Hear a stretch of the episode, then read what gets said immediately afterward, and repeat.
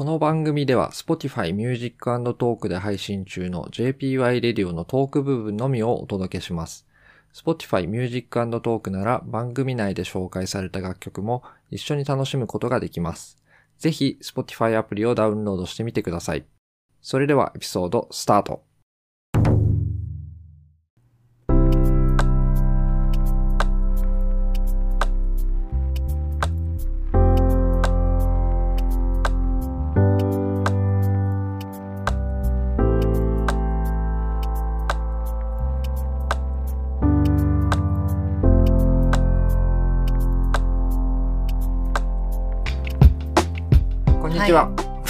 りました。JPY レディオ2回目です。お相手は私、クリス・ペプラーです。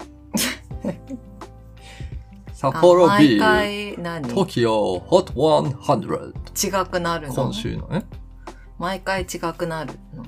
毎回？うん。いや、わかんない。なんか、あえっ、と、私、JP こと、はい、淳平と申します。以後、見知りおきを。はい。はい、PY です。PY ちゃんですね。P ちゃん。はい。はい。で、今日は記念すべき第2回目という、記念すべきって毎回記念すべき感じ。毎日がスペシャル。毎日がスペシャルみたいな感じ。うん。うん、そうですね。そうですねあの、every day is the best day of my life ということで、これはあの、私の好きなポッドキャストのゴーゴーエブ会話さんが、あの、いつもね、スローガンとして掲げてるんですけども、うんえーと、で、毎日がスペシャルということで、何でしたっけ？あ、そうそう、前回1回目やってみて、はいどうでしたか、ピーちゃん。うーん。まあ、喋りがね、もうグダグダだなっていうのはあったんですけど。もうすでに今これがグダグダだからね。2回目とはいえ。あんなにさっきまあなんか打ち合わせでゴニョゴニョゴニョゴニョこねくり回したものの、結う局、んまあ思い通りいかず、まあ、それは私たちだからうんっていうのはあるけれども、出たとこ勝負でね。人生出た出た、出たとこ勝負。噛んだ。えっと、まあ、良かったところを言いましょうかね。はいあの、まあ、自分の声を聞いてみて、まあちょっと、あの、思ったより低いなっていうのはあったんですけど、あ意外とハスキーなんだなっていうのに、客観的に聞いたら気づいたんですけどね。ジャニス・ジョプリンみたいそうそう。ね、おなんかこな。う、かっこいい。昔は、その、どうしたら、その、ミッシェルの千葉祐介みたいな、あんなかっこいいハスキーボイスになれるのかっていうのを考えたりとかして、はい。でなんかもうずっとタバコを吸っていれば、うん。タバコ吸ってた？のタバコは吸ったことないんだけど、なんかああいう声になるのかなとか思ったりとかして、でもまあ吸ったことはないから、あのダメなんだろうなっていうふうに思って諦めたんだけど、まあ意外とハスキーボイスだったっていう。うん。それに気づけたことは良かったと思います。ああ、なるほどね。え、ボーカルでもやってたじゃん。はい。なんか録音とかしなかったの？録音はしたけどね、うん聞いてさ、ああ、なんかもう、わあ、セクシーだわーとかさ、思わなかった あーどうなんだろう。なんか、うん。否定しないってことは、あのーでも、ちょっとセクシーだと思ってる。な、ミステリアスな感じはあるなとは思っていたけどね。はい。まあわかんなうん。い。うん。ミステリアス。ミステリアス。ボイス。まあ、あの、ロックをやってたから、うんあの、まあ、シャウトまではいかないけど、まあ、声を張って歌うわけじゃない。だから、それで声が潰れて、鬼奴みたいな感じで ハスキーになったっていうのはあり得るかもしれないけどね。なるほどね。まあ、わかんないです。まあ、鬼奴ほどね、ハスキーではないとは思うけど。はあ、ハスキーだなって思ってました？うんなうん、あんまり気にしたことはなかった。うん。ハスキーっていうか、まあ、その、うーんと、深い声だなと思ってて、あ、そう。ディープなね、はああの、レゾナンスのあるというかね、あ。はうん、そういう感じの声だなっていう感じはある。な、あの、よくこ通る声だよなって思うから、すごい、うん、あ。でも、それで、いいことも悪いこともあって、はい。まあ、通ってしまうがゆえうに、んあんまり、その、こう、みんなに聞かれちゃってるから、あんまり、公の場で話すこととかって、声が通っちゃうと、ね、あんたね、そう、声でかいからさ、あのーテンション上がるとさ、ね、声がわーって上がるもんね。そうそう。で、聞いててうん思ったのが、はいなんか、話してる時は自信がないのか、なんか、みたいなのがなんか結構出てきて、まあ今も出ちゃったけど、うんでな、声がちっちゃいのにもかかわらず、リアクションで笑ってる時とかが、すごい、音がボーンって上がってる感じがして、うんなんかその抑揚っていうのが、なんか、ダイナミミックスがすごいんだよね。そうそうそうそう。編集大変だったでしょ。まあ、うん大変ですけど、まあでも、私のそれが仕事なんで、ありがとうございはいます。。あの、どんどんダイナミックスを出していきましょう。JP さんは前回どうでしたでしょうか？うーん、まあ楽しかったです。それだけ？えっとね、そうね、まあなんか、やっぱしゃ、喋るって難しいなって思って、うん。私、まあ、うん喋るの、うんど下手くそな人間だもんですから、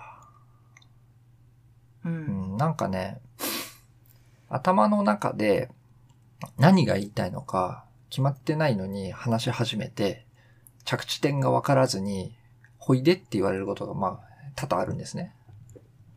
で、うん。えーっと、まあそんな私でも、まあ、なんとか、一話取り終えて、まあ、形にはできたんで、うん。まあ良かったなと。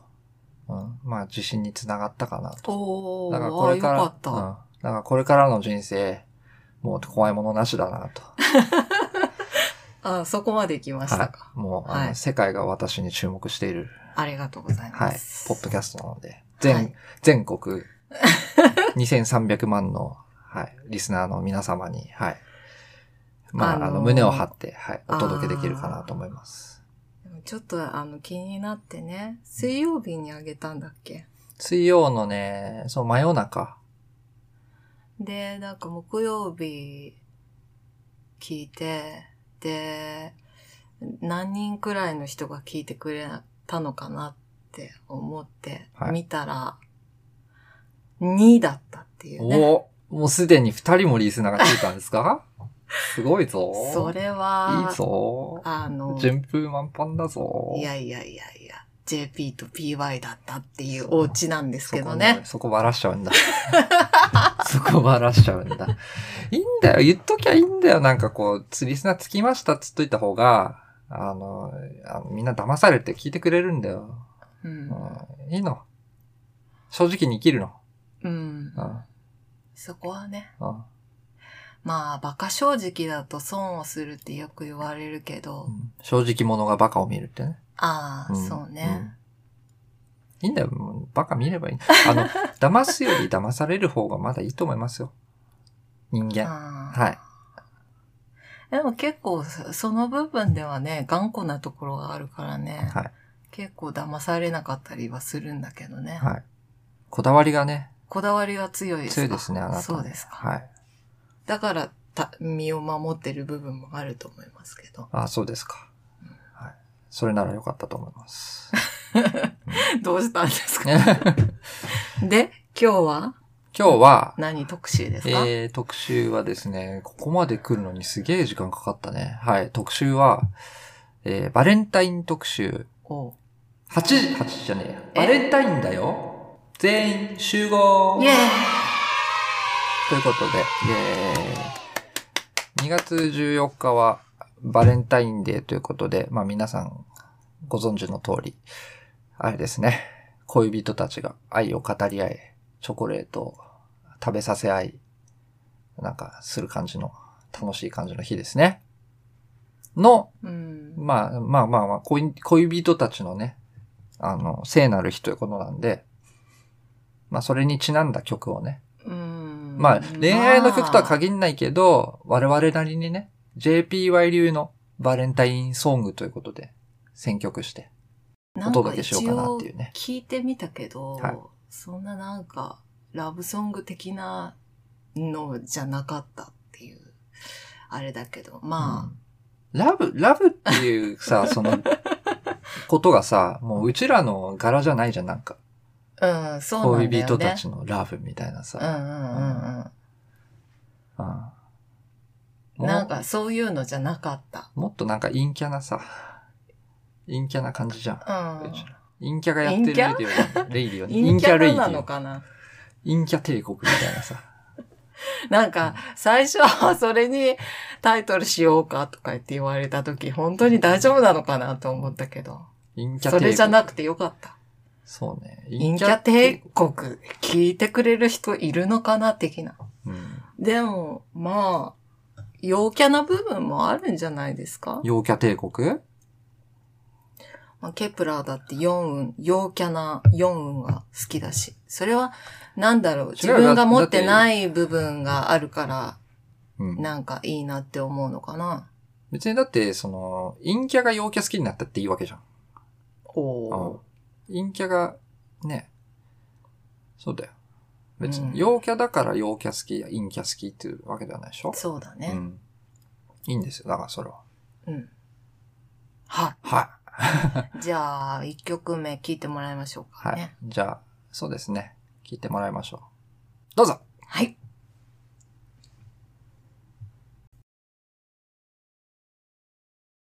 ということで聴いてもらいました。バインズで Gimme Love です。!Give me love, give me love, give me love. 愛が欲しいと。うん。うん、愛が欲しいね。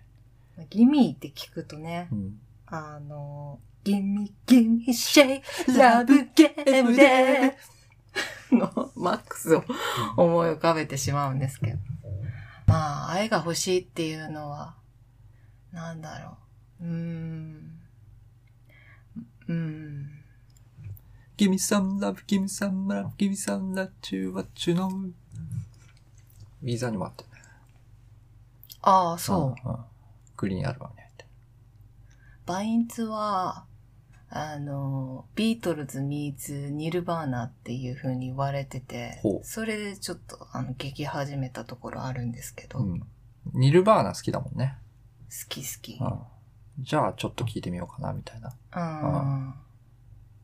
JP は、あの、ビートルズとニルバーナ、どっちも好きだけど、特にバインズは聞いてなかっいや、一応ね、聞いた、聞いた。あの、た。あ、そうのなの？うん、ちょびっとだけ聞いた。あの、緑のジャケのやつ。ジャングルっぽいやつ。え、一番有名な曲なんだっけ？一番有名な曲はわからないけ、ど、一番その、アルバムで好きなのは、あの、なんだっけ？フリー、 Get Free だっけ？ああ、そうそうそう、んそれが一番有名。が入ってるやつは、まあうんうんうん。割と聞いた。うんうんうんうんで、おお、かっちょいいと思って。うん。おーまあ、うん。で、そう、ボーカルのクレイがアスペルガーなんだって。はい。で、最近見に行ったグレタの映画も、なんだっけ、グレタ、一人ぼっちの挑戦とか、その戦いとか、そんなのだよね、うんうんグレタ・トゥンベリね。グレタ・トゥンベリーの、環境活動家。そうそうそうそうそう。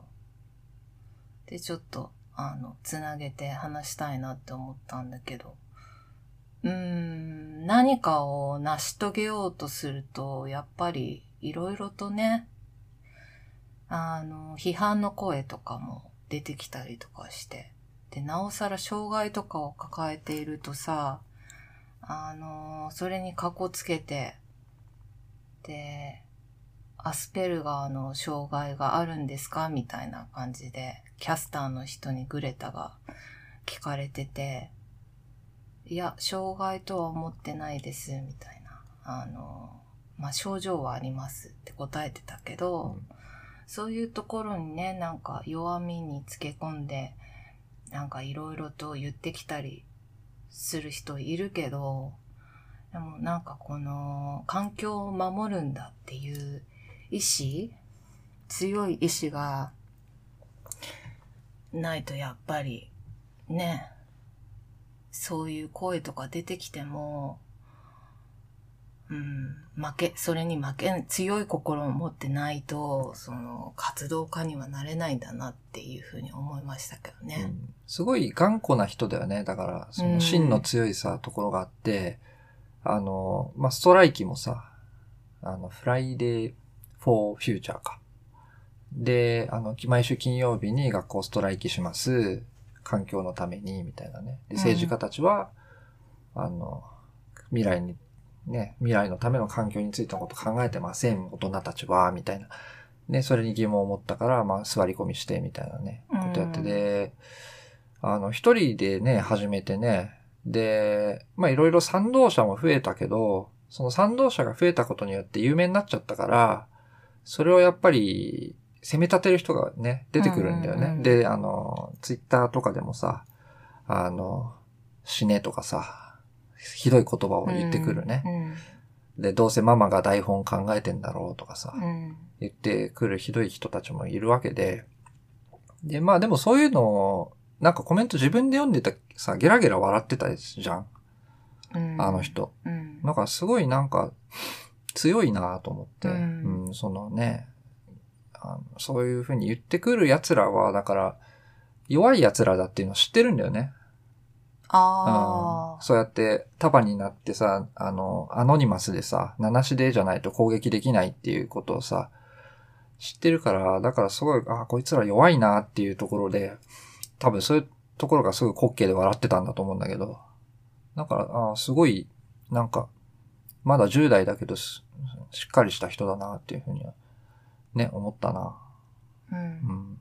まあなんかね、大変だよね。なんかこう、新しい流れを作るためにはさ、うん。やっぱり、なんだろう、荒波に立ち向かっていかなきゃいけないから、流れに逆らって。だからその強さっていうのは、まあ持てるかはわかんないけど、まあ持つことの大切さっていうのを教えてくれたよね。でなんでそのグレタ見に行ったかっていうのは、あの、結構昔から環境についてを考えるのが好きで、好きなのか何なのかわかんないけど、なんか SDGs 検定ってあるのを見つけたんだよね。うん。はい。で、なんか一昨年ぐらいから始まって、で、3月に第8回がやるんだけど、それを受けようと思って、今ちょっと勉強してるんだけおど、その中にも、あの、やっぱりね、グレタのね、活動っていうのが出てきて、本を読んでても。でなんか、8回目で、そのまだ一昨年くらいからできたばっかりの検定で、過去問とかもないから、うん。でも出る範囲っていうのはすごい広いから、で、合格率とかも2、30%とかで、本当になんか受かるかなっていうのはあるけど、でもさ、なんかこう、環境のことについて考えるのが好きなんですってさ、ただ言ってるだけじゃさ、やっぱりその、何もならないというか、そうだねやっぱりその、うん、アクションね。そうそうそう、SDGs 検定持ってるんですって言えた方がさ、いいでしょ？だから、うん。そう、受けようと思ってちょっと今やってます。はい。うんどうですか？勉強のえ、面白い面白い。面白い。うん。うん。面白いのが一番だよね、勉強って。うん。うん。そうだと思う、本当に。なんか本とか読んでる？読んでる読んでる。読んでて面白い。面白い面白い。うん。 Sustainable Development おゴー Goals。Goals。はいうん。17の？ゴール？ゴール？誰も取り残さないみたいなね。そうそうそう。世界全員幸せになりましょう。何も足さない。何も引かない。サントリーウイスキー。山崎。みたいなね。まあそれを勉強することによってね、結構ちょっと過激になってしまう部分あるけど、その、プラスチックのさ、うん容器とかが店で使われててさ、これは本当に捨ててしまうとゴミになってしまうから、いいのかなとかさ、すごい気になってきちゃったりとかはするけうど、んうん。まあでもね、そう、その辺すごいさ、あの、終わりがないじゃん。考え出すと。もうその、一番じゃあ何が環境にいいかっていうと、あの、人類がいなくなることなんだよね。もう死ぬしかないんだよね。で、あの、例えばコロナになりました。で、あの、パンデミックが起こって、で、一時期さ、その、人間の経済活動がほ、ほぼなくなったわけよ。車もほとんど走ってません。うん。で、街がすごく静かになりました。ってなった時に、その、地球のさ、その CO2 の数がめっちゃ減ったんだよね、量が。どんくらいだったか忘れたけど、半分とかだったっけな、うん、ちょっと正確な数字は覚えてないけど、だからそれぐらい、こう、ね、CO2 出して、人間って生きてるから、人類って。まあ、これを言っちゃうと炎上するかどうかわからないけど、多分、その今まで私たちがやってきたことで地球が起こったのかなって、ああ、なるほどうね。ん、思いましたね。あの、ガイア、ガイア説みたいなね。ガイア説？うん。何ガイア説って？なんだ地球が生きてるみたいな感じだから。うん地球っていうのが、だから一つの生物だとして、あ、の、我々はだからその微生物とかそういうものの一つでしかなくて、うん。生きてるっていうそういうね、なんかその一つのなんか、なんか生命体として捉えるその考え方。うんだなるべくしてなったんだなっていうふうに思ってう、んうん、だから、やっぱりこれからはね、うん、環境を保護するっていう。うんまあ考えた方がいいよね。あの、その、まずさ、大事なのって知ってることじゃん。そういうこと。で、知った上でできることからもやっていくしかないわけで。そうだよね。過剰になりすぎるともう本当に何もできなくなっちゃうから、できることから始ら始めればいいのかなっていうふうには思ってますけそう。だね。それがいいと思います。この前、サイゼリア行って、プラスチックストローなくなったのは良かったよね、だからね。ああ、ああ、ないなと思ったら。なくても飲めるしね。でも、それでうん困る人っていうのは、まあ多分いるんだろうけど。まあ、ストローを作ってる会社ね、とかは困るよね。あとはまあお客さん側では、あの、ちっちゃい子とかさ、ストローがあった方が飲みやすいじゃん。ああ、赤ちゃんとかはいはい。だから、ちゃんとそこはね、書いてあった。あの、必要な方は、あの、店員にお申し付けくださいってちっちゃく書いてあった。あうんーそこはまあ大事だよね。必要な人にはその、必要なものを提供するって配慮はね。そうあったそうそうそう方がいいよね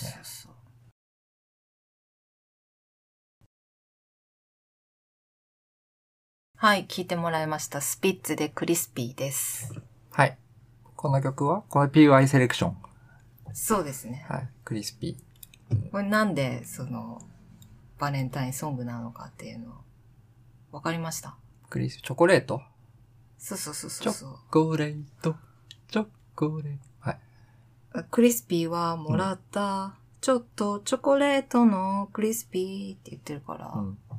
クリスピーチョコレートをもらったんだろうなっていうふうに思って、いつもバレンタインになるとこの曲が頭に思い浮かぶんだけど、うんうんうんあ、じゃあ、うんあなたなりのバレンタインソングとして、いつも毎年ね、頭に。そうそうそう、一番最初に思い浮かぶかな。うーん、うーん。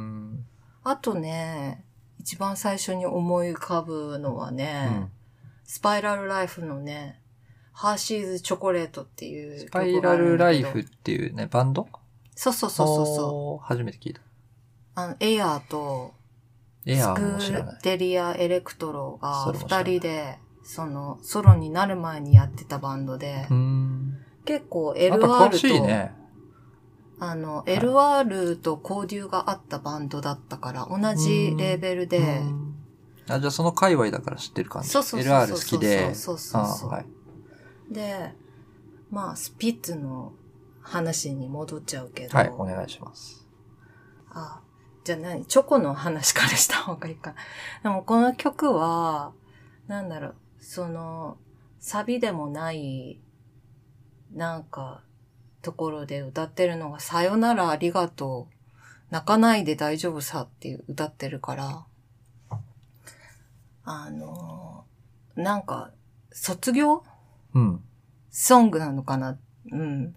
なんか高校3年とかでさ、うん。あの、クリスピーチョコもらってありがとうってなったんだけど、なんか、うん、卒業して、あの、別々の道に行く感じなのかなっていうのは思ったけど、うん。でもあんまり、その草野正宗さんはね、あのなんか意味とかは特に込めないで書いてるっていう風に言ってたうん。のを聞いたことがあるから、うん、だからどうなのかまあわからないところもあるけど、うんスピッツあるよね。そういう曲多いよね。うん。まあそこがいいのかもしれないよね。うんなんかそのさ、はっきりとさ、意味がわかんない歌、歌詞とかって、あの、想像の余地があるのよ。で、そ、の、リスナーに対して、その、意味が、あ意味を委ねることができるんだよね。うんうんうん、で、その、リスナーのための歌になれるというか、うんうんうんうん、その、ね、捉え方がさ、何でも自由ですよっていう、うんうんもうあとは好きにやってくださいみたいな。だから好きなね。俺もだからその歌詞聞いて、これ意味わかんないけどどういう意味なんだろうって思いながら、あの、想像して、想像膨らませて聞いたりするのすごい好きだから、雰囲気で。うんうんうんうん。そうそう。なんか、いいよね。うん。なぎさとかさ。うん。なぎさ好き、うん歌詞スピッツの中で5本の指に入るくらい好き。ああ、いいよね。なんかその、ね、なぎさも歌詞聞いてもさ、なんか別にその、明確に伝えたいことってじゃあなんだろうみたいなとこあるじゃん。うん。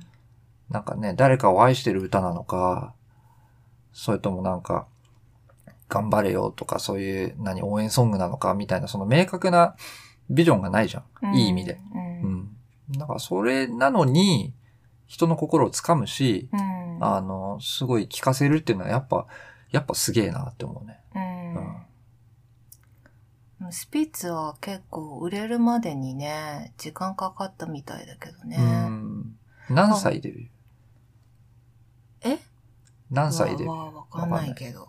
でうんもなんかこう、芸術の系の大学にみんな行ってて、はで、なんか集まったグループみたいだけど、うんで、最初の頃は、い。美輪さんとかもなんか超芸大にいそうだよね。美輪さんはあそこ、文化服だって。文化服っていう学校？文化服装学院、専門学校？服の学校？うん。うんだから、いつもなんか個性的な格好してるじゃん。ねすごいよね。ねええ、なんかスピッツの中でも結構異色だよね。うん。あの人だけね。フィスピッツのおしゃれ担当みたいな。ファッション担当みたいな。いいよ。美輪さんがいるからまたそこでね、うん、ケミカルが生まれていいんじゃないでしょうか。ケミカル、ケミストリケミストリーが、ケ ケミカル。ケミカル。化学物質が生まれてじゃあダメだ、そりゃ。ダメだい。や面白いから。こダメだここはね、こりゃカットしませんよ。カットしてほしいわカットしませんよ、ここは。そういうハプニングは多分、はい。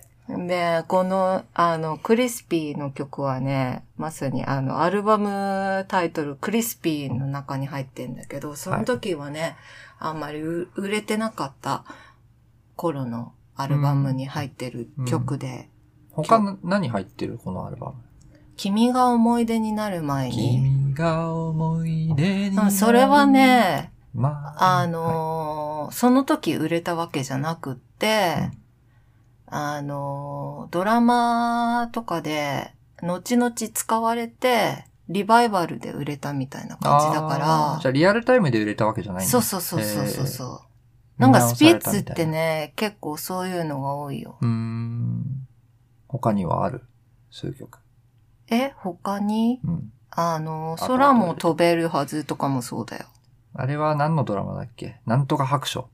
若草、若草物語。違う白線流し？白線流し。うんあだと思います。まあ、リアルタイムで好きになったわけじゃないから、うんでも結構、あの、オタクなところがあって、うんスピッツのアルバムは全部持ってて、あ。うん。で、なんかスピッツの自伝みたいなのも持ってたから、それで読んで、ま自伝？あ、後、後追いで。正うん宗さんの、違う違う、スピッツの。あ、スピッツの自伝の。そうそうそうそう4人が書いてるの？誰がまとめたやつだろう。なんか、自伝っていうか実家に置いてきちゃってわ、うんわかんなくなっちゃったけど。でもまあ、うん、うん。まあ、ハマって、うんでもハマったのはうん私、結構、あ後なんですよ。小5くらいの時にロビンソンとかが流行ってて、はいで、今はめっちゃ好きな曲なんだけうど、ん。で、チェリーとかさ、うんみんな歌ってたし、うんでも、なんか、売れ線のバンドなんだなっていうのがあったから、うんポップだしね。そうそうそうそう。つかみがいいからね。キャッチーだからね。から、中学の時とかは、あの、他の LR とか、ピローズとかが好きで、スピッツは聞いてなかったんだけど、あの、高校になって、あの、はやぶさっていうアルバムが出たの。はい。それは、あの、さっき話した、あの、スパイラルライフのギター弾いてる、スクーデリアエレクトロをやってる、石田正吉さんが、あの、プロデュースしたアルバムで、結構ロックなのよ。はい。で、そこの、あの、忘れちゃった、なんかシングルがね、ラジオでかかってて、うん。それ聞いた時に、うんあれ？スピッツめっちゃロックじゃんと思って、それでハマって、うん。もう、高2とかは、うん。あの、一番好きなアルバムはね、空の飛び方なんだけど、うんススパイダーとか、うん空も飛べるはずとか入ってるアルバムで、もうね、ずっとね、スピッツばっかり聴いてました。高2の夏休み。多感な時ね。部屋にこもって。もともとさ、スピッツってだってね、結構ハードロックとかもやる人でしょ？そう、初期はね、うんあの、星のかけらっていう曲がね、すごいヘビーな曲なんだけど、うん。めっちゃいい曲っすよ。ああ。じゃあまあもかけたいですけど、いつかうんね。うん今日は、今日は、今日かけないの？だってバレンタインソングじゃない。ああ、そっか。バレンタイン。そうですか。はい。わかりました。はい。ああ、スピッツはね、うんライブバンドだと思ってて、うん。これももう、あの、ライブをね、繰り返し見てたんですけど、ビデオで？ビデオで、ビデオあで、ビデオで出てるから、うん。もう、まあ、人気すぎてチケットが取れないんですよね。ああ。ファンクラブとか入ってたら取りやすい多分ね。まあ、入ればよかったんだろうけど、うん。まあ、学生だったし、うん。ちょっとそこは節約しようと思って入ってなかったんだけど、で、どうしようって考え、考えに考えた末、もう、神奈川県民ホールでやるっていう時に、うんもうなんかプラカード持ってチケット譲ってくださいっていう風にやってダフ屋、ダフ屋じゃねえか、逆。逆逆、あの逆、逆屋みたいな。逆屋。逆やっていうか、お客さんに向けて、その、チケットを譲ってくださいっていう、うん。あの、プラカードをね、下げてれば、あの、誰か譲ってくれる人がいるんじゃないかと思って、行ったらね、爆死師、爆死師。爆死師爆死師。何爆死師って？なんかインドの物声、語彙の人たちが爆死師って言ってこう、お金をせびってくるみたいあな。爆死師したんだ。あー爆死師あー。あで、爆死師をして、ーどうしたの？して、うん。で、あの、声かけてくれた人がいたの。うん。で、チケット2枚持ってたんだけど、ん友達が急遽来れなくなっちゃって、うんで、お嬢ちゃん、チケットあるよ。おじさんと一緒に見ない？みたいな。違う違う、あの、お、おばさんがね、話しかけてはい来てくれて、はい。そうそう、見ることができたね。でもちょっと怖い思いもして、うん。そうダフ屋の人が、うん。あの商売上がったりなんだよって言って、言われて、ー何絡まれたの？そうそう絡まれて、怖っ。でもなんかおばさんが、はあいいから行きましょうって言ってくれて、はあそれがさ、あの、一階席の結構前の方で5列目とかだったのよ。うーん。めっちゃいい席じゃん。そう。へで見れちゃって、あーああ、やってみるもんだえ。なと思いましすた。ごいじゃん。でもそのたった一回ですね。あもうその後はちょっと勇気がなくてできてない。そうね。そうね。怖いよね。そういう感じです。また、機会があれば見たいけど。うん。うん。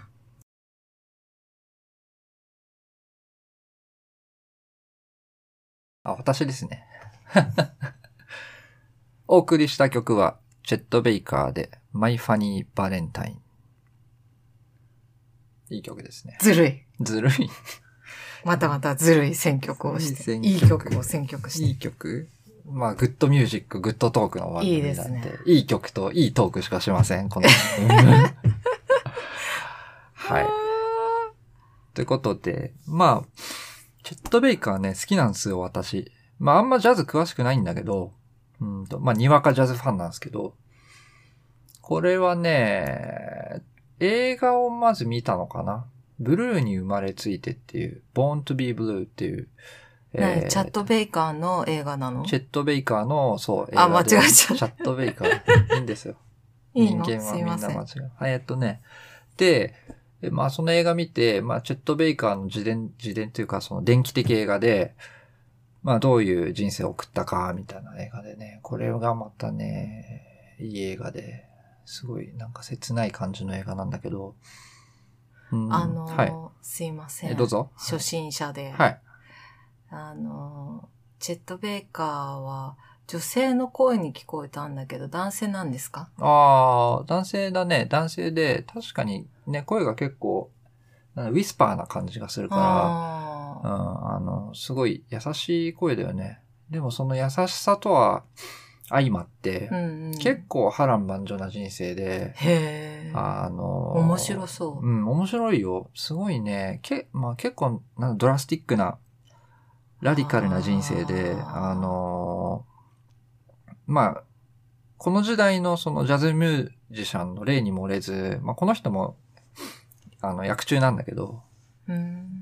ヘロイン、ヘロイン中毒かな、多分。で、なんだろうな。まあ、すごい、もうなんか音楽に愛されてるけど、逆に音楽がなかったら本当にこの人生きていけないんだろうなっていうタイプの人で、うん。で、まあ音楽やることしか自分を表現できないっていうね、そういうタイプの人なんだけど、まあトランペッターなんですよ、もともと。うん、トランペッターでで、トランペットのジャズミュージシャンなんだけれども、歌うのよ。うんで、まあ、当時のジャズで言うと、えっ、と、まあ、トランペットを弾く人が歌うってことはまずなかったんだよね。うん。うん、5ハット、5ハットまで言うかわかんないけど、まあその、なトランペッターなんだからトランペットおとなしく吹いとけや、みたいな空気があったのかな？っていう話をどっかで見たんだけど、うんで、それでも歌って、うんと、まあすごいいい声だよね。いい声で歌ってくれるし。でね、その、なんだっけな、な、なんかで、薬かな？なんだっけな？なんかその、まあリンチに遭うわけよ。暴漢から。えーやだうんで、リンチに遭って前歯がなくなっちゃうの。うん。で、前歯なくなって、まあそのトランペットも吹けなくなっちゃうのね。で、吹けなくなっちゃって、ただそのおかげで、まあ前歯直すのかな？入れ歯かなんかで。で、直して、うん直した後に、その、昔よりももうちょっと優しい音になるんだよね。トランペットも。へうん、で、またそれがなんかその力が抜けてる感じでいいみたいな。え。高い評価を受けてうん、すごいすご人人気が出たのかな。で、まあ声もいいし。で、このう人ん何がいいかって、まあもちろん声もいいし、ペット、あの、ペットボトルじゃねえや。なんだっけ？い。トランペッ何ト、トランペットもね、やっぱ優しくていいし。やっぱトランペッター、ジャズのトランペッターっていうと、一番ね、最初に思いつくのって誰だと思いますか？えー、わかんない。あの、マイルス・デイビスがやっぱり、うん。あのー一番多分有名だと思うんだけど、で、マイルス・デイビスのね、うんあの、カインド・オブ・ブルーとかぐらいしか俺も聞いてないし、まあ、すごい好きなんだけど、ただやっぱマイルス・デイビスと違うところで言うと、やっぱ音はね、チェット・ベイカーの方が好きなの、俺。トランペットの音は。この人の方がすごい優しい音するの。あの、柔らかい音で、で、マイルス・デイビスって、あのね、安いスピーカーで聞くとすっごい耳痛いの。ううんなんか高音域がすごいピーキーで、あのー痛いんだよね、耳が。で、だから、あの人の本当の良さを、多分、余すところなく堪能するためには、多分結構いいアンプと、スピーカー、音響システムがないと、本当の意味で多分楽しめないと思う。そうそうそうそう。この人のね、その、まあ、この曲は、あの、アルバム、チェット・ベイカー・シングスっていうね、チェット・ベイカーを歌うよっていう、そのタイトルのアルバムで、えで、まあ、に入ってる曲なんだけれども、そのね、えーっと、他にもいい曲いっぱいあって、ー、うん。あの、look, look for, look for the silver lining だっけな。あの、曲名、いつもね、こう、タイトルとかがね、うろ覚えになっちゃうんだけど、look for the silver lining っていう、シルバーライニングっていうのが、あの、まあ、雲、雲に出てくる、うん。あの、一筋のうん。線みたいなね。うん。だからそれって結局、雲より上にある太陽が照らしてるわけよ。うん。で、太陽が照らしているから、その銀色のラインが出てきます。だから雲の裏側はいつも銀色に輝いてるわけ。うん。だから雲が出てて悪いことがあってもその裏側にはちゃんといいことがあるんだよっていうね。うん、悪いことの中にも、まあそのいいものがね、混じってますよっていうう、ん。っていう、まあ格言なのかな。で、それを歌った曲があって、それもすごい良くて、軽快な感じですごい、あのね、癒されるし、元気、元気にしてくれるし、うん。いい歌なんだよね。だからこの、あ、曲入ってるアルバムは、本当にね、本当聴いてほしい。うん全人類に聞いてほしい 本当すごくいいから。あの、まあ、ここからジャズに入ってもらってもいいしね。まあ、僕はジャズ全然詳しくないけど。うん。はい。まあそういう感じかな。あ、で、そうそうそうそう。で、なんでバレンタインかっていうと、まあ曲名がやっぱマイファニーバレンタインでバレンタインなんで。Each day is Valentine's Day っていう。まあ、歌詞カードとかついてた？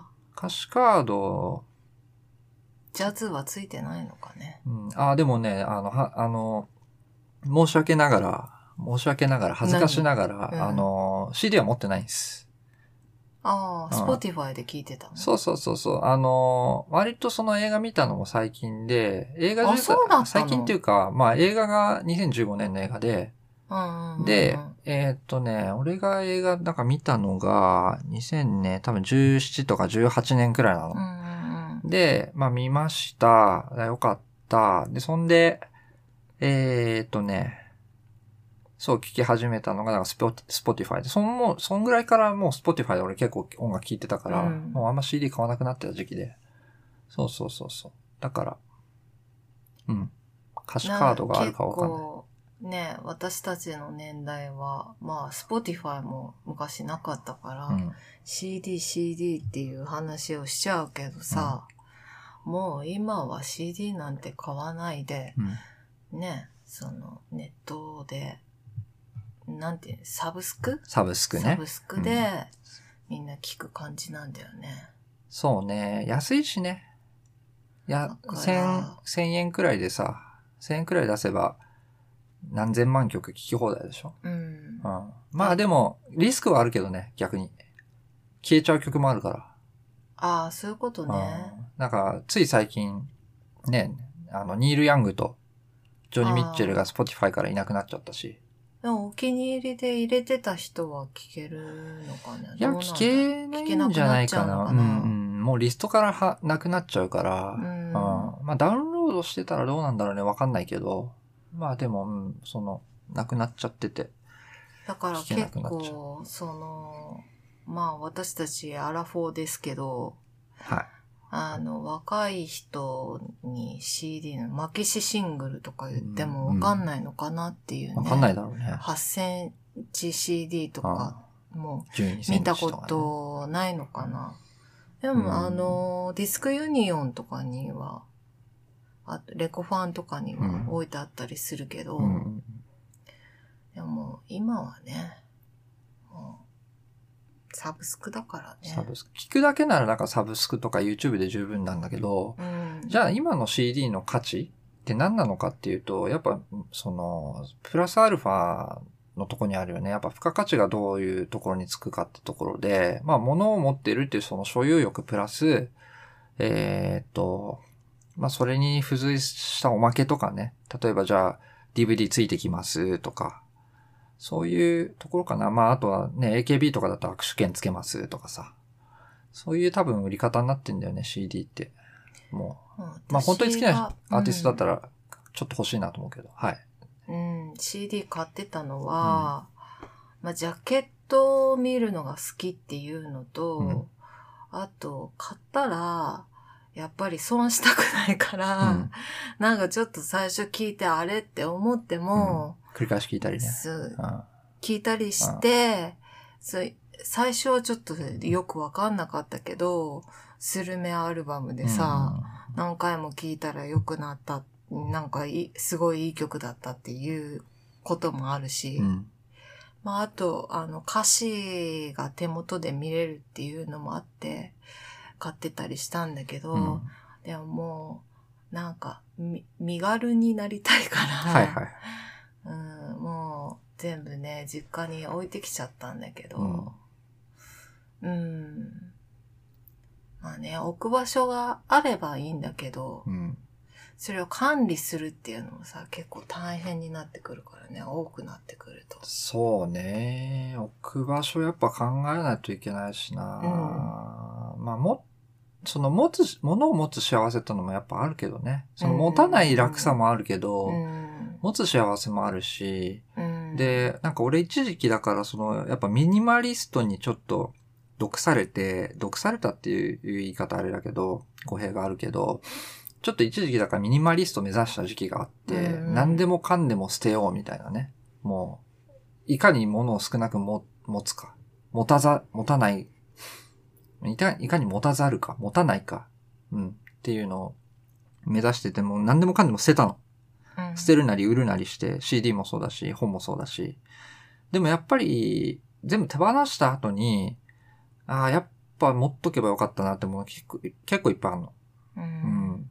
で、まあそれはそれでね、そういう手放してみないとわかんないこともあるから、それはそれでいいんだけど、だからそのやっぱり、なんだ、持たないことがじゃあベストかっていうと、必ずしもそうじゃないなっていうね、ことが最近分かってきたというか、うん。なんかその辺はうまくバランス取りながら、うん、やっていけたらいいなっていう感じだよね。うんうん。私もおしゃれな曲を見つけたので、はい。ちょっと、はい。うん、期待していいですか？はい。お聞いてみてください。はい。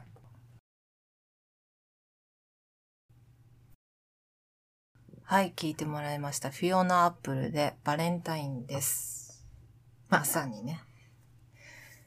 えー、っと、何を話そうかな。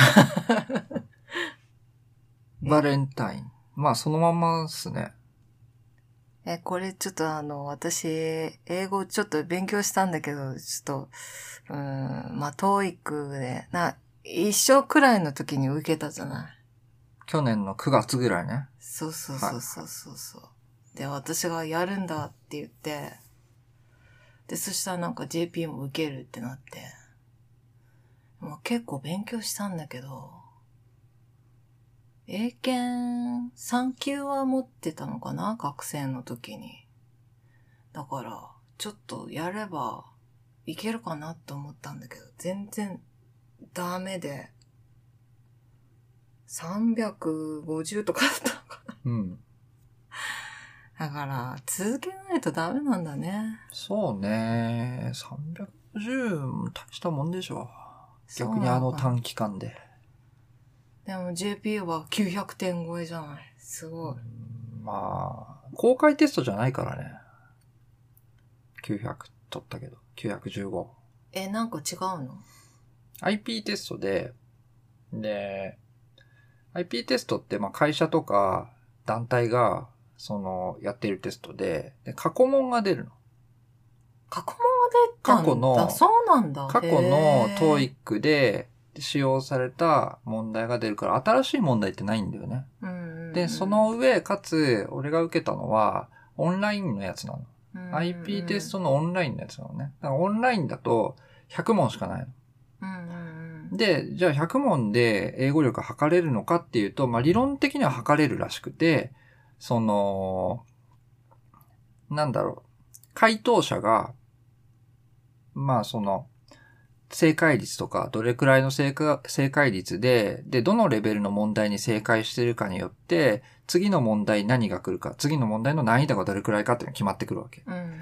で、その結果、まあ、解いてって解いてって、えっ、と、コンピューターがそれを判断して、問題が全然変わってくるから、で、その問題、変わった問題をまた解けるかどうかで、またその、レベルのアップダウンがあるから、で、それで、まあその200問やらなくても100問でそれは十分わかりますよっていう中でプログラムが動いてるみたいで、で、それでだから、まあ、ある程度ね、一定の成績を収めたんだろうね。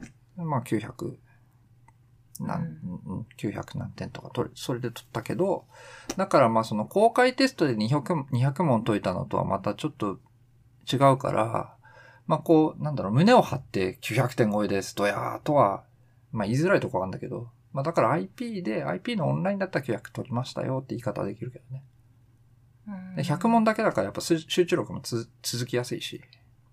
あうんで、この曲は、まあ、あの、バレンタインだから、まあ、選んだっていうことの、まあ、単純にね。で、まあ、なんか、おしゃれな曲だなっていうふうに思ったんで、選んだんですけど、あの、ちょっと英語はわかんないからうん。これは何、応応援ソングですか？なのかなとちょっと思ったんだけど、歌詞読ませてもらうとね、暗い。My root for you とか、その、うん。まあ、応援してるよ、みたいなね。I root for you, I love you, you, you, you, you, みたいなね。うんうんうん、なんか応援、root for you っていうのは応援するって意味だから、うんうんうん、だからそういう歌なのかなと思って最初聞いた時そこの部分だけ聞こえて、そうなのかなとも思ったんだけど、うんなんかいろいろ他の部分読んだりするとなんか、I stared at you and cut myself とか、ここの部分とかは、ちょっと俺もね、意味ちゃんと取れてるか自信ないんだけど、まあ、あなたのことを睨みつけて、自分のことを切りつけてみたいな、そういう感じの歌詞も出てきたりとか、で、結構なんか、暗い部分もあるから、な、奥が深いと思う、フィアのアップルは。I've made my peace, I'm dead, I'm done. なんか、うん、結構だから、単純になんか、な J-POP とかでよくあるようなね、人生応援ソングみたいな、そういう軽いノリじゃないよね、だからね。うん愛してるよ、的なね。なんか、なんかもっとすごいパーソナルなことを歌ってる。うん感じがするうんうんうんうん。フィオナ・アップルはね、あのー、フィオナ・アップル自身の顔のジャケットが多いんだけど、目がね、うん。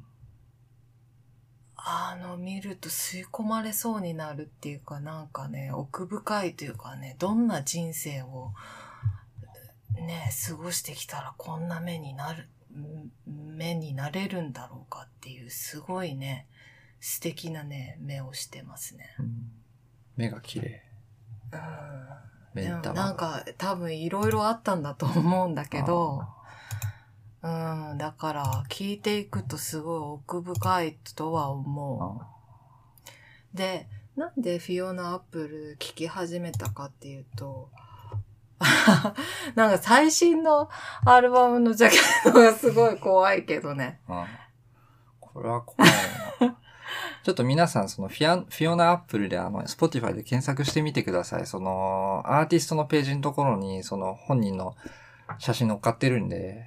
う んこれあのね、多分ね、さ2020年か。2020年のね、Fetch the Bolt Cutters, Fetch the Bolt Cutters っていう、あのーアルバムがあって、でね、これのジャケットがシャに使われてるんだけど、なすごい、すごいな、すごいねこの写真、これねこれはちょっと見てほしい。見てください。ちょっと Fetch the Bolt Cutters でちょっとググってみてください。はい。あの、ファーストアルバムの、これ、なんていうのティダルうーんとね、タイダルかな？タイダルうん。塩のとか。の、タイドって塩ね。あ、しうん、塩塩、あの、ソルトじゃないよ。あの、海の塩。へー。山水に朝って書いて。塩、タイド。あータイだこの目もすごいね。タイダル合ってるよな。ちょっと、いいですか？調べていいですか？しんないな。あのね、 TOEIC なんてぶっちゃけ当てになんないっすよ。本当に。本当にね。そうですね。はい。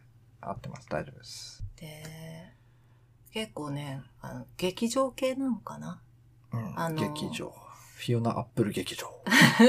帝国劇場。なんか、わ、わかります？私、中学ぐらいの時にね、あの、邦楽で、結構そういう人たちが出てきたんですよ。その、コッコとかね、椎名林檎とか、うんヤイコとか、 aiko とか、うん鬼束ちひろとか、そういう人たちが聴いてた音楽っていうのがやっぱり、その、洋楽の、あの、フィオナ・アップルをはじめ、あの、アラニス・モリセットとか、はい。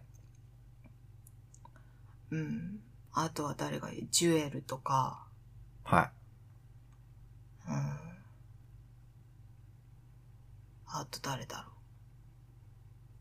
アビリル・ラビーンとかも、まあその後に来るけど、うんまあその系列で、まあ聞き始めたっていう感じかな。ほうほうほう。アビリル・ラビーンは聞いてました。アブちゃん聞いてたよ。アブちゃん。うんでも、アラニス・モーリセットは聞か、聞かなかったアラニスは聞かなかったね。あの、昔さ、テレ東でさ。夜中やってたショービズカウントダウンって番組があって、うんうんで、その番組はなんかよく見てたから、うん。アラニス・モリセットとかもね、紹介されてたし、知ってたけど、なんかそれで知ってアブリル・ラビーンとか聞いたかな。お、かわいいと思って。でアブちゃんは可愛い感じなんだけど、北洋の？え？あ、違う違う違う違う。アビリル・ラビーン。はい。うん。可愛い感じなんだけど、なんか、アラニス・モリセットとか、フィオナ・アップルってなってくると、なんかちょっと、中島みゆきじゃないけど、ちょっと、怖ーみたいなのがあるから、強い女性みたいなのがあるから、男性はちょっと聞きにくいっていうのがあるかもしれないけどね。うんあ、あれは聞いたあの、名前が出てこないな、すぐ。PJ えハービー ?PJ ハービーもそうだけど、PJ ハービーじゃなくて、おおあの、日本の人で、なんとかかんとかって人え？なんだっけな。えユーミンは聞くんでしょ？聞く、うん、聞くってほどじゃないけど、まあ好きだよ。う。うんーん。えっ、とね、出てこない。えっ、とね、おか、おかきた、りえだっけ？おかきたさきりえ。ええー、知ってーあ、知っる。てる？さきりえおかきたりえ。すごい人知ってる。うんおかきた。なんで？なんで？妹ちゃんが好きだった？いや、あの、進むが好きだったね。進むとなんで知ってんの？好き。好きとか。おかきた？あー、思い出した、思い出してきた。あゆ。お好きかきた？好き好き、持ってた、持って。た。そうそうそう、おかきた持あゆってたうん。すごいところ知ってる知ねっ。てる知ってる。まあ俺が好きでめちゃめちゃ聞いてたって、まあすね、いいなと思うけど、す、進むとかね、あの、日誌すごいところ知ってる またね。友達の名前を出したら怒られるな。また怒られるよ、これ。あ、何？天野月子とかは聞いてなかった？天野月子は知らないね。あ、知らないか。まあそういう感じで、うんまあ、あと、サデュとかも好きだけどね。ああ、リリー・シュシュそうそうそうそうのそうすべて。リリー・シュシュはサトシ好きだよ。なんか、こないだ会った時にさ、聞いてって言ってさ、で、ね、あの、1回目の時に、なんか名前を出しちゃったの、なんか言いづらくてなんか 言わなかったんだけど、うん本当に聞いてくれて、なんか、俺の名前勝手に出してるだろ。そうね。怒られ怒られたのにまた出しちゃったよあのさ、ラ LINE でさ、スタンプあるじゃん。うんうんうんスタンプがさ、なんか4つくらい連続で送ら、送らってきて、で、うんその、なんかボッコボコにされてたよね。なんかその、うさ、うさちゃんがさ、ボッコボコにされてるスタンプを送ら、送らってきて、怖ーと思って、あ、これ結構、なんか割とマジで怒ってんのかなと思って、ちょっとあれだけど、まあ、うん、すいませんでした。サトシさんすいませんでした。今度またビビンバ食べ行くんで。おポッドキャスト上で謝るっていうね、はい。面白い感じですけど。うんまた聞いてくれるのかなねどうだろうね。どのでもどのくらいのわかるよね、それで、その、聞いてくれたかどうかっていうの。また出しちゃったから、これで怒られたら聞いてるってことなんだよ。そうだね。ちょっとやりすぎるとどうなんだろう。絶交されたやら嫌だな。やばいね。ちょっとね。はい。まあ、はい。で、なんだっけ？ああ、で、まあちょっと、あの、続きありますけど、うんあの、岡北あゆとかね、はいだから、すごい出てきたんですよ、そのコッコとか椎名林檎とか。うんで、私も、すごい影響を受けて、で、自分で歌詞とか曲を作って歌ってるっていうのがすごい、なんかいいなって。それで自分を表現できるっていう。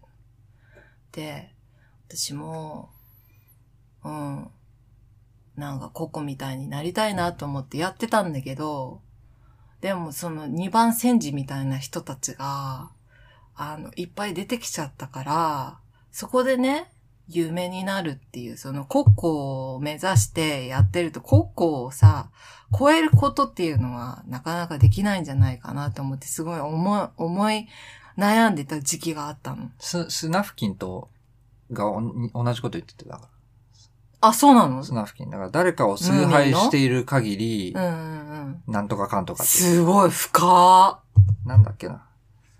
深いスナフキン。えーとスナフキン好スき誰かを崇拝しすぎると本当の自由は得られない。あー。で、すごい思い悩んだ時期があって、そしたらね、お覚えてるかな？なんか、エモーショナルギターロックっていうのが出てきたの。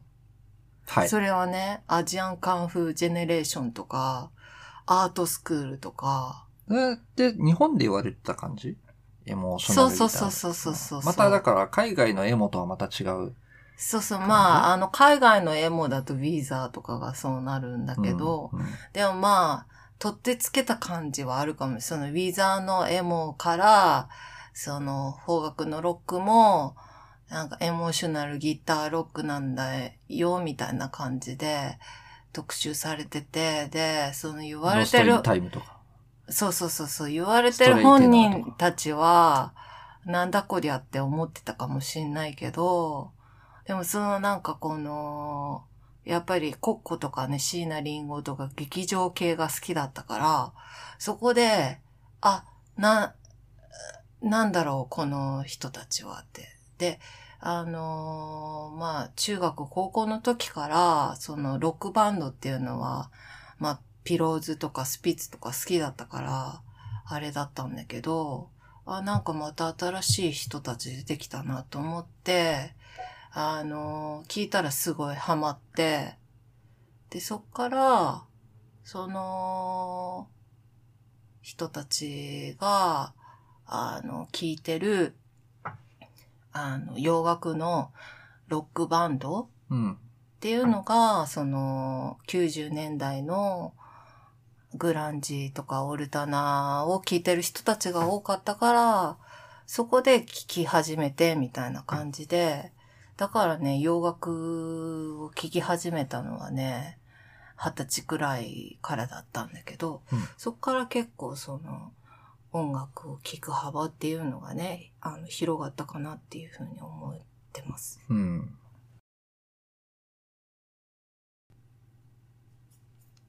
ということで聞いていただきました。マイブラッディバレンタインの To Hear Knows Ben。My bloody Valentine. まあ、あの、マイブラの曲だったら何でもいいっていうことになるんですけど。そうですね。バンド名がもうさ、バレンタインじゃん。そう、だから、どの曲にしようかなってうん、すごい迷ったんですけど、はいまあ一番好きな曲にしようかなと思って。これが一番好きなんだ。そう、うんか、変わってるでしょう。あのね、これはね、あの、ライブ行ったらわかると思う。ほ私、あの、マイブラ好きで、うんあの、フジロックにも行ったし、マイブラのためにね。でサマソニもにも行ったし、でサマソニの時はね、あのすごいうるさいのよ、ギターの音が、シューゲイザーって。うんそうだと思すごい、わかった？う。わかる。あのね、マイブラ見たことないし、シューゲイザーバンドもそんなに見てないけど、うん。まあなんか、例えばさ、あの、俺が、俺のシューゲイザー体験で言うと、うん。なんか友達のうん知り合いがライブやるから、つって見に行ったのがシューゲイザーバンドで、うんうんやったら、なんかそれやっぱうるさいんだよね。うるさいっていうねギターがね、すっごいシャリシャリしてんの。あ細いの。ジャズマスターで。り好きじゃないあの、苦手っちゃ苦手かな。だから、その、あなんで苦手かっていうそと、あのね、乗りづらいから。トリップはできると思うの。ただ、その、リリズムがね、やっぱ好きなんだろうなと思う。ファンクとか。そういうなんか、あの、リズムの取れる音楽がやっぱ好きで、なんか体を動かしやすい音楽が多分好みなんだよね。で、そことはやっぱ真逆にあるじゃん。このこの曲曲とかは、ドラムのビートもそんな聞こえないし、ベースもそんなリズム刻んでないあし、ーただその、ジュワーってこう、流れてる感じでしょあの、棒立ちでね、こう、なんか高音に包まれて、わーっていうのがいいんだけど、ね。まあだからそれが正解なんだと思うよ。なんかこの曲の楽しみ方とか、シューゲイザーの楽しみ方ってそうなんだと思うよ。うん。で、うん。あの、サマソニではね、もう高音すぎるから、うん。うるさいっていう人もいるからっていうことで、うん。耳栓を配られてたんだけど、もう私はね、そんなのね、シューゲイザーの聞き方じゃないと思ってね、うんしないで聞いてたけどね、このね、あの、あれなんですよ。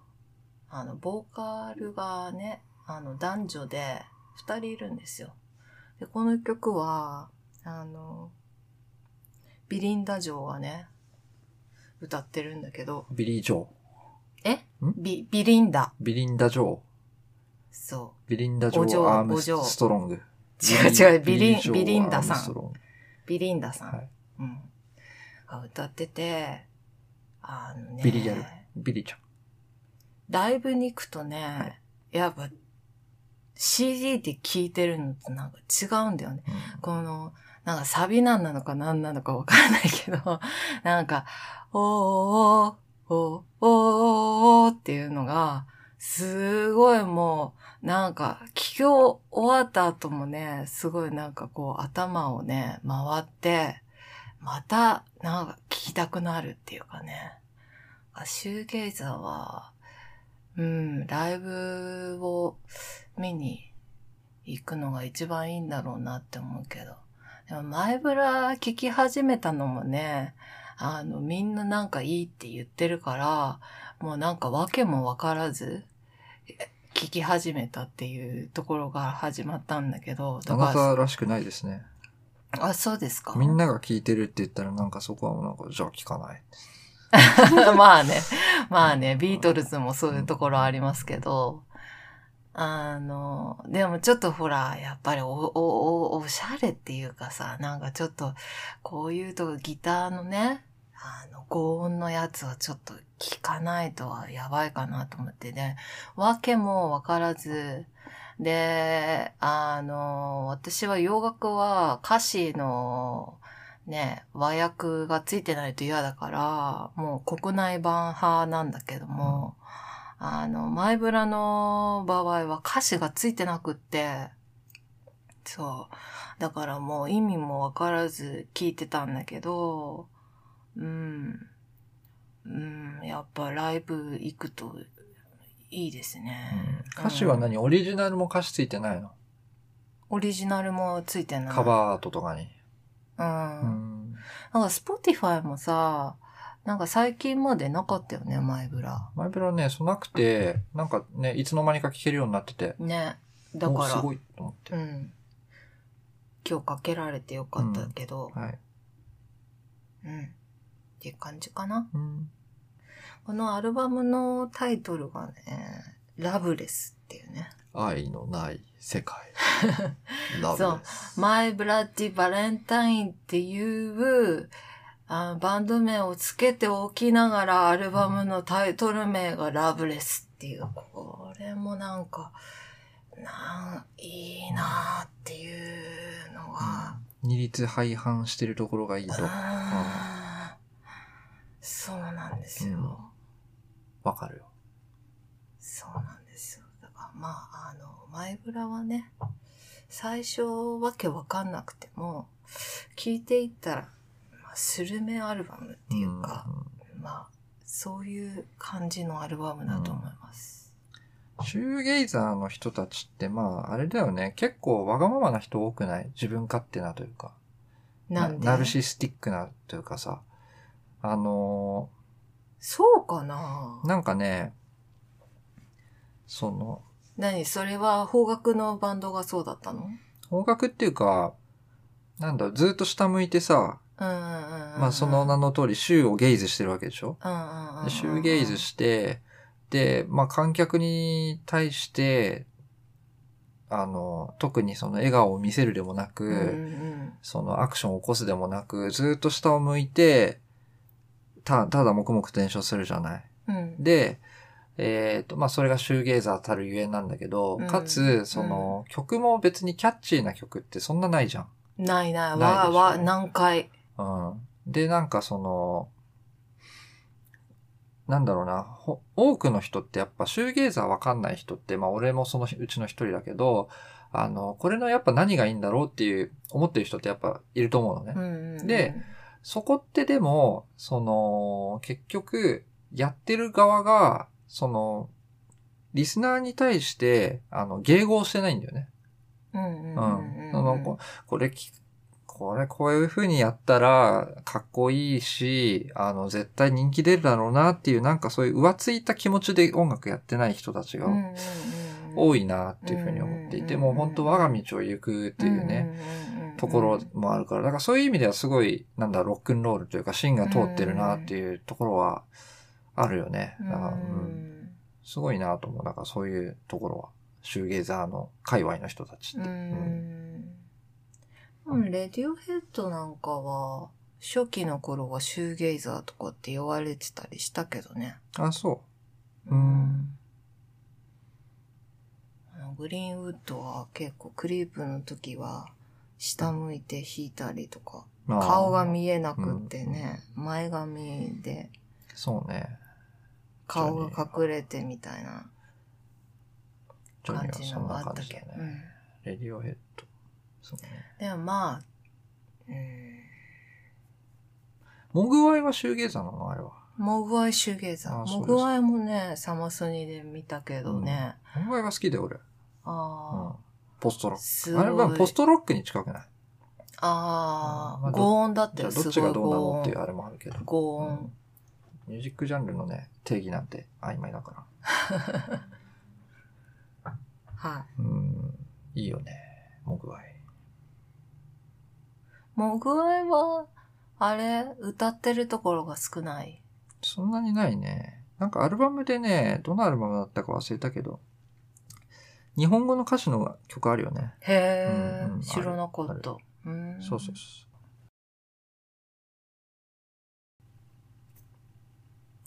ということで、最後の曲ですね。レディオヘッドの True Love Waits。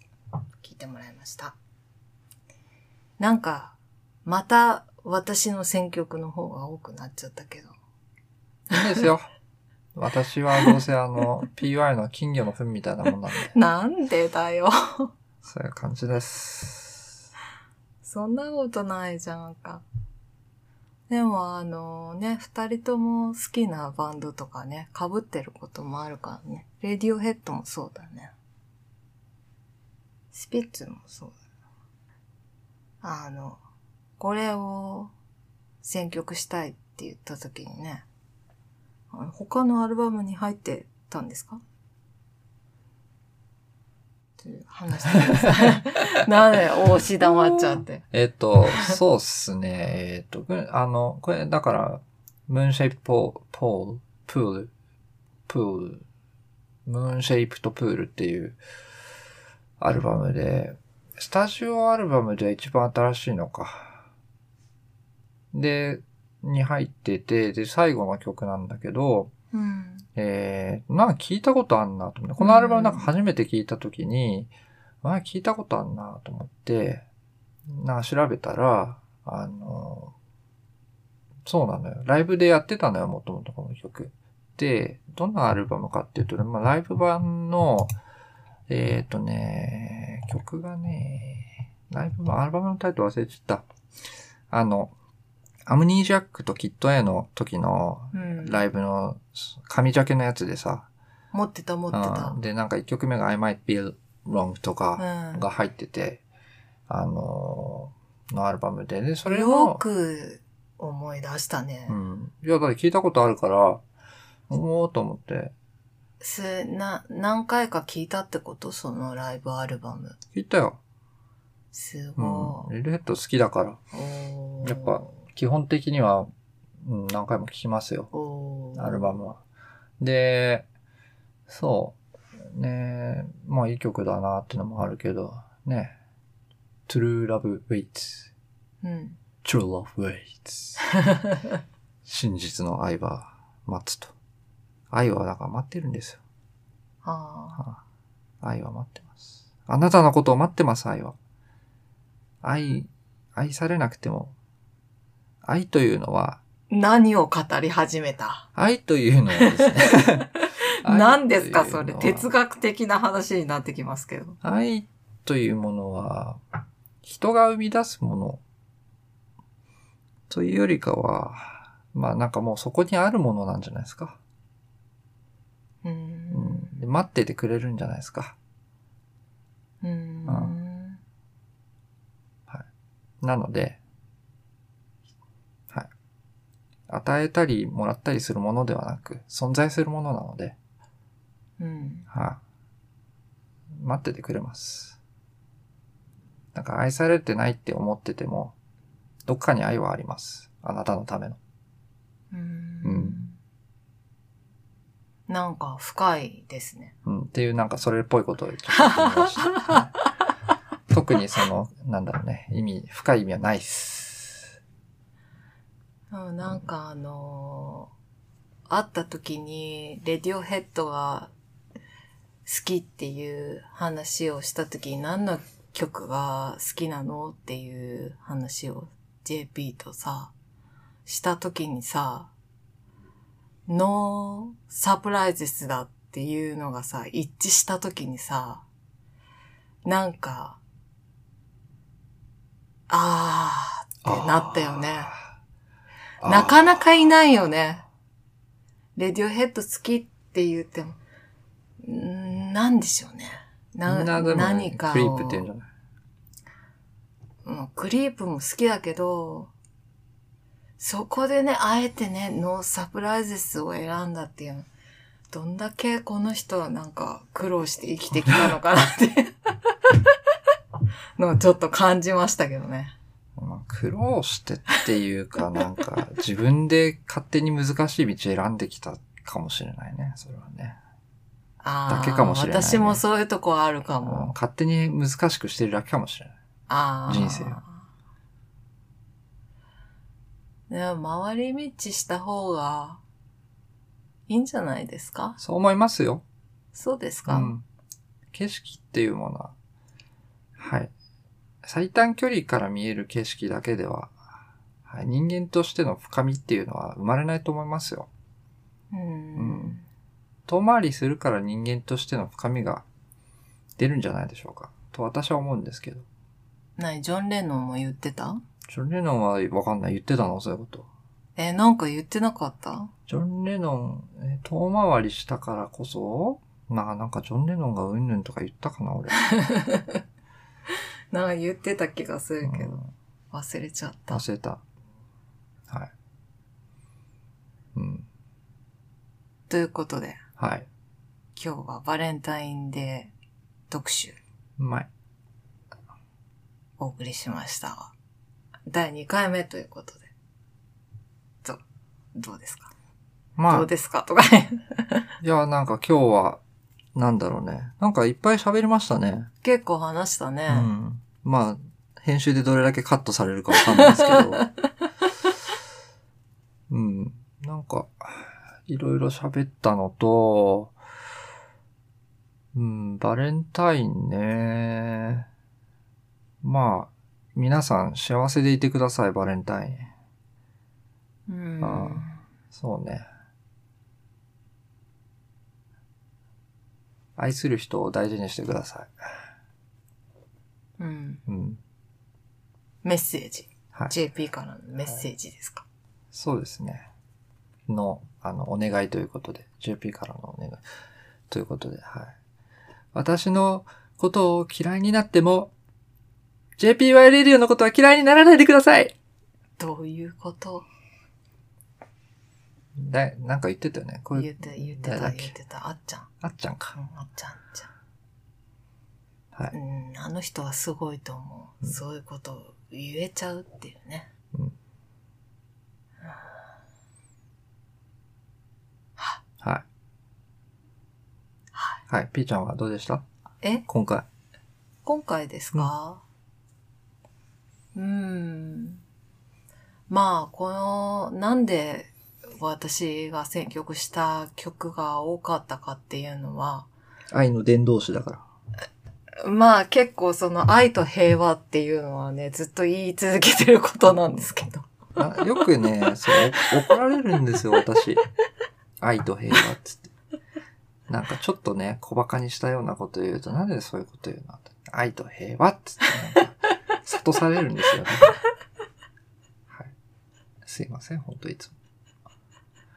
愛と平和。はい、と。でもなんかあの、DJ やりたいなと思って、そう、なんか自分でね、プライ、あの、プレイリストを作って置いたやつの中にね、入ってたやつで、そう、これはちょっと抜かせられないなと思ったんで、そう、他にもあったんですけどね。あの、うん、3曲くらい削ったのかな？ほう。うん。であま、たそうそうそうそう。そう、やむを得ず選べなかった曲あるよね。あるあるある。うん。いいの言って。え言ってください。いやだからミッシェルのバレンタインでね。うん。スポティファイになくて、太陽を掴んでしまったってシングルがあって、で、その曲の B 面なんですけど、あれがね、すごいかっこいいの。あの、あ、YouTube のリンク貼っとくんで、あの、ちょっと聞いてください、皆さん。すごいかっこいいんで。あと今日の話にも出たスパイラルライフっていうバンドが私すごい好きなんですけど、はい。その人のハーシーズチョコレートっていう曲がすごい好きな、ハーシーズ美味しいよね。うん、バレンタインソングでね、選びたかったんだけど、スパイラルライフ自体が Spotify になくって、うん。エアとかはあるんだけどね。うん、だから、ゆくゆく聴けるようになったらいいなってそうっすね。思ってます。スポティファイ、スポティファイさんお願いします。よろしくお願いしよろしくお願いしまます。はい。ということで、第2回目。えっと、ツイッターも始めましたんで、あの、そちらも良ければフォローお願いします。あと、JPYR official、えー JPYROFFICIAL で検索してもらえれば出ると思います。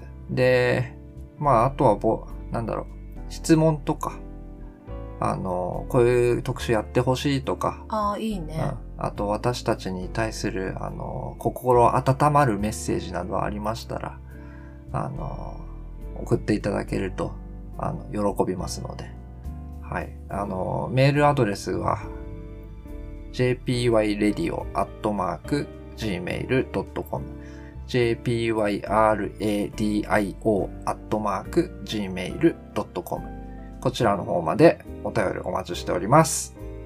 よろしくお願いしよろしくお願います。します。じゃあ以上、JPY レディオナンバー2この辺りで、ありがとうございました。お別れしたいなと、お別れしたいと思います。ありがとうございました。また来週。また来週。